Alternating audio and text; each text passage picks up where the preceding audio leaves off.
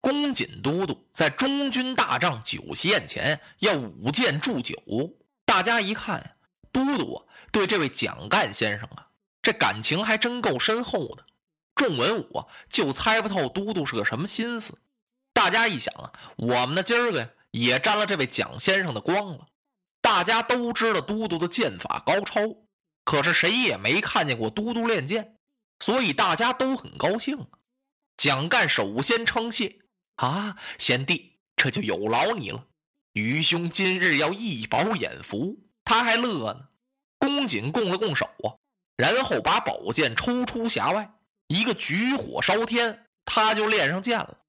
这一趟剑练完了之后，都督往那儿一站，啪，这么一收柿子，是气不涌出，面不更色。剑练完了，你再看都督的冠袍带、雉尾、狐裘是纹丝不乱，把大家看的都有点发呆了。等都督把柿子也收住了，这才掌声四起，是交口称赞。都督剑法如神，公瑾微微一笑，列位过奖。说着，他把宝剑交给了捧剑官，伸手又把那酒斗端起来了。咱们干了这杯啊！蒋干一听还喝呀？此义兄，我江东文武俱在，可称得起是一次群英会，怎么能不尽欢而散呢？干呐，干！这顿酒喝的，喝了好几个时辰呢，快赶上鸡尾酒会了。现在天都黑了，哪有姐白天喝一直喝到五更半夜？这谁受得了啊？蒋干把酒杯这么一推，哎呀，贤弟，愚兄食不胜酒啊，我再也不能喝。蒋干心说：“我再喝呀，我就钻桌子底下去了。”周瑜这时候也醉了。哦，如此说来，仁兄你不饮了，我不能再喝了。那好，随小弟我到寝帐安歇。今天夜晚，咱们是抵足而眠，一个床上睡。在座的众文武这么一听，都督和客人要歇着了，那咱也就别喝了，咱们去歇会儿去吧。文武陆陆续续的都走了，那位监验官太史慈也走了。这大帐里啊，除去都督，就是蒋干先生了，还有俩亲随小校。都督又要和蒋先生携手而行，过来伸手这么一拉蒋干。连拉了两把也没拉住，说明都督确实喝多了。蒋干冲两个小校这么一挥手，那意思你们赶快投钱引路，我来搀扶都督。蒋先生扶着公瑾来到寝帐，公瑾连靴子都没脱呀，躺到床上，当时就是鼾声如雷，就睡着了。蒋干这才长出了一口气呀，哎呦，我看明天这时候你也醒不了。贤弟，你喝的太多了。蒋干心说：“我也够受啊！我现在眼前是金灯换银灯，俩眼冒金星啊！再喝一会儿，我还不如你呢。哼，倒是我蒋干留了个心眼儿，比你少喝了好几大杯，所以我现在还算清醒。”蒋干坐在床边儿，心里头挺乐。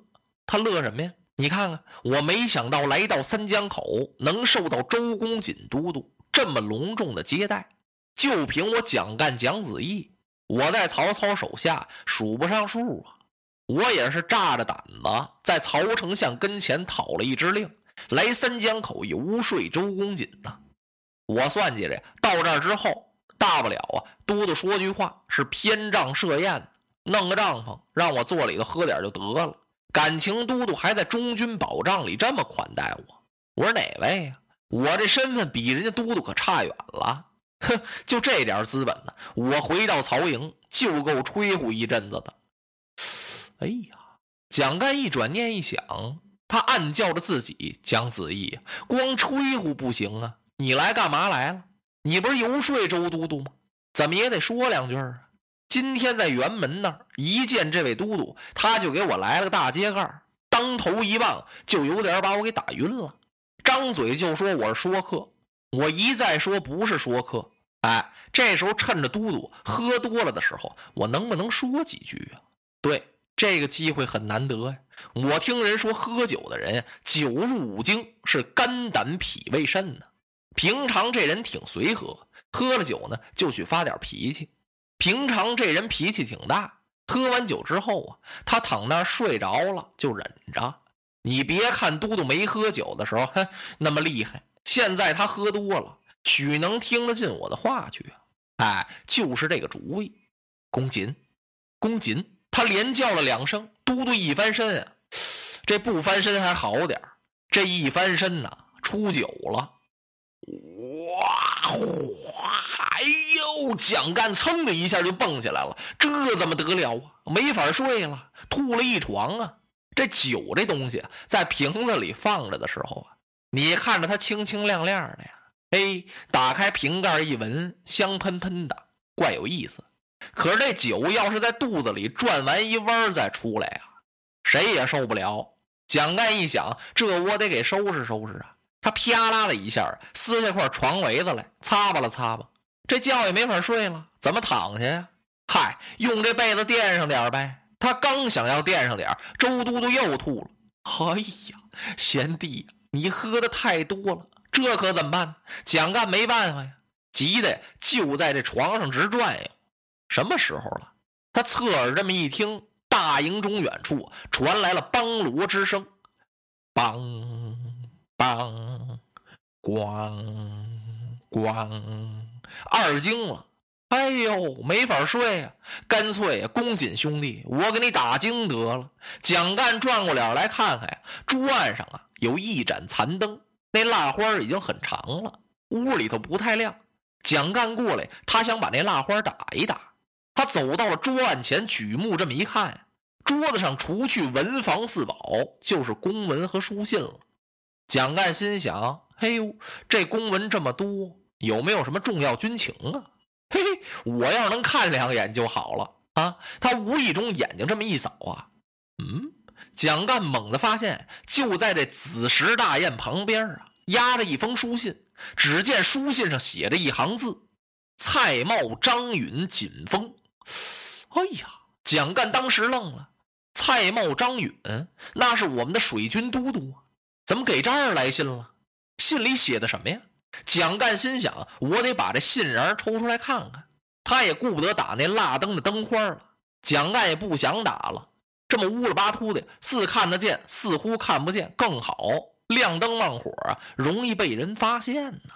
蒋干想到这儿啊，这手啊，轻轻的把这砚台这么一推，他用这左手刚一摸这书信，蒋干暗打一个冷战呢。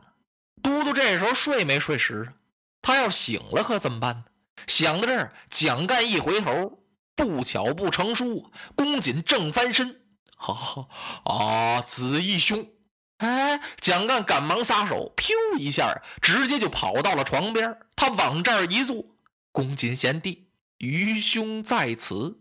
再听公瑾呐，哦，睡着了。蒋干一想，你想把我吓死啊？你多悬呢！这个好家伙，我当他醒了呢。蒋干想二次过去把那信笤拿出来看看，他刚往起这么一站呀，赶忙又坐下了。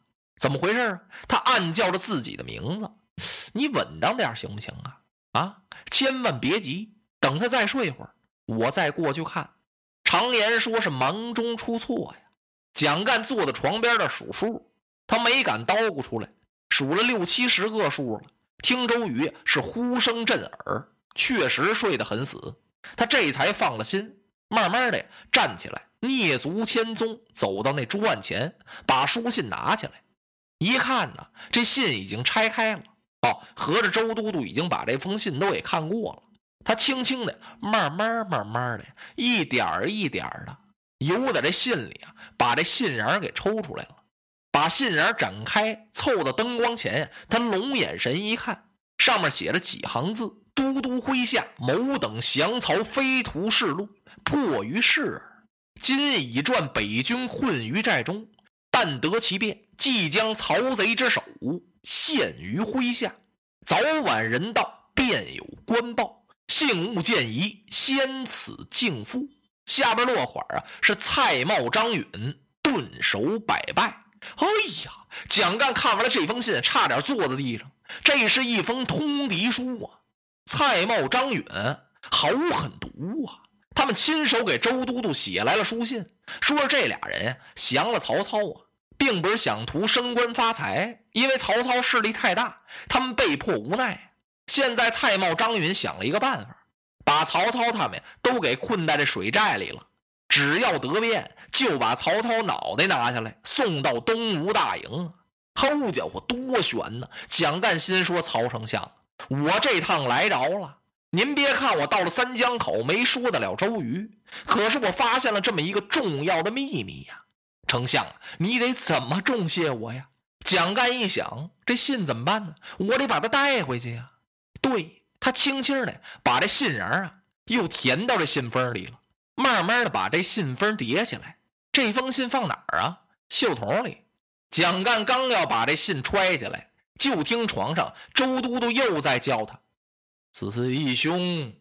哎，吓得蒋干赶忙啊，把这书信往后一藏。他来到床前，贤弟，愚兄在此，不出三日，我让你看一看曹贼的首级。